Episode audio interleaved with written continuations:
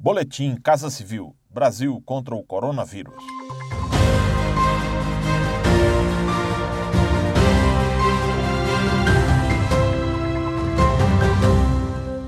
O governo federal completa hoje 100 dias de enfrentamento à pandemia de coronavírus. Confira as principais ações realizadas neste período para diminuir os efeitos da Covid-19 na vida dos brasileiros. No dia 17 de março, o governo federal instituiu o Comitê de Crise para Supervisão e Monitoramento dos Impactos da Covid-19, coordenado pela Casa Civil da Presidência da República.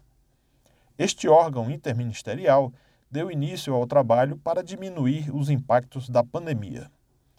Desde o começo, não faltaram recursos e medidas para salvar vidas e preservar empregos. O Sistema Único de Saúde foi fortalecido com o envio de profissionais de saúde, insumos e equipamentos para estados e municípios.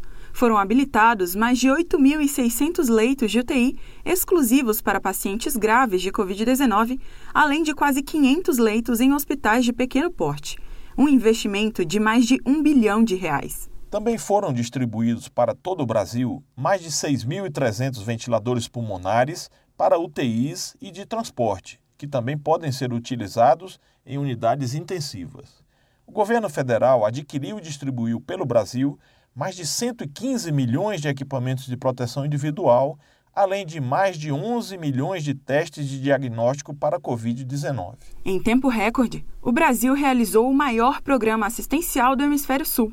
O auxílio emergencial de 600 reais, lançado em abril, já beneficiou cerca de 63 milhões de brasileiros que ficaram sem rendimentos devido à pandemia e creditou cerca de 88 bilhões de reais. O governo federal também concedeu linha de crédito a micro, pequenas e médias empresas. O apoio aos mais vulneráveis sempre foi a prioridade do governo federal e foi intensificado durante a pandemia. Mais de 170 mil cestas de alimentos foram doadas a povos indígenas e comunidades tradicionais, e mais de 320 mil cestas ainda serão distribuídas. O plano de contingência para populações vulneráveis prevê um investimento total de 4 bilhões e 700 mil reais. A ação interministerial do Comitê de Crise, coordenado pela Casa Civil da Presidência da República, contribuiu para garantir que estes brasileiros não ficassem para trás, como destaca a ministra da Mulher, Família e Direitos Humanos, Damares Alves.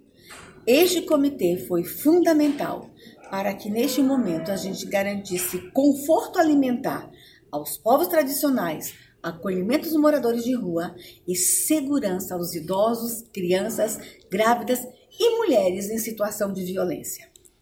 Em nenhum momento o Brasil sofreu risco de desabastecimento de alimentos ou outro item essencial como gás de cozinha ou combustível. Apesar da crise, as exportações, principalmente de alimentos, apresentaram resultados ainda melhores que da safra passada. Não faltou comida na mesa dos brasileiros, como explica a ministra da Agricultura, Tereza Cristina. Em meio a tantas adversidades, temos de agradecer por conseguir manter a oferta de alimentos em quantidade e qualidade nas ceasas, nos supermercados e nas feiras. Graças ao trabalho do agro, mantivemos o abastecimento em todo o país. Em um grande esforço humanitário, foram repatriados mais de 25.600 brasileiros vindos de 94 países.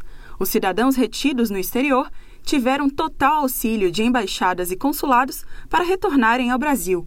O governo federal continuará a salvar vidas e preservar empregos, com foco na retomada do caminho da prosperidade. Acompanhe estas e outras ações do governo federal por meio dos canais de comunicação da Casa Civil da Presidência da República. Acesse casacivil.gov.br e siga também os perfis no Spotify, YouTube e Twitter. Este foi mais um Boletim Casa Civil Brasil contra o Coronavírus.